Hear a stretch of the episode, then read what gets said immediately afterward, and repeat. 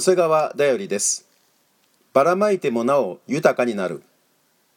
旧約聖書の信玄11章24節にばらまいてもなお富む人があり正当な支払いを惜しんでもかえって乏しくなるものがあるとあります。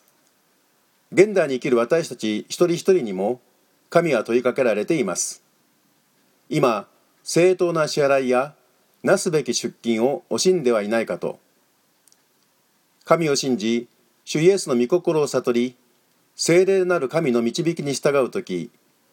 この惜しんでかえって乏しくなるという悪循環から解放さればらまいてもなお豊かになる祝福に預かるのです。人々の救いのためにまた紛争や災害などで苦しむ人々を助けるために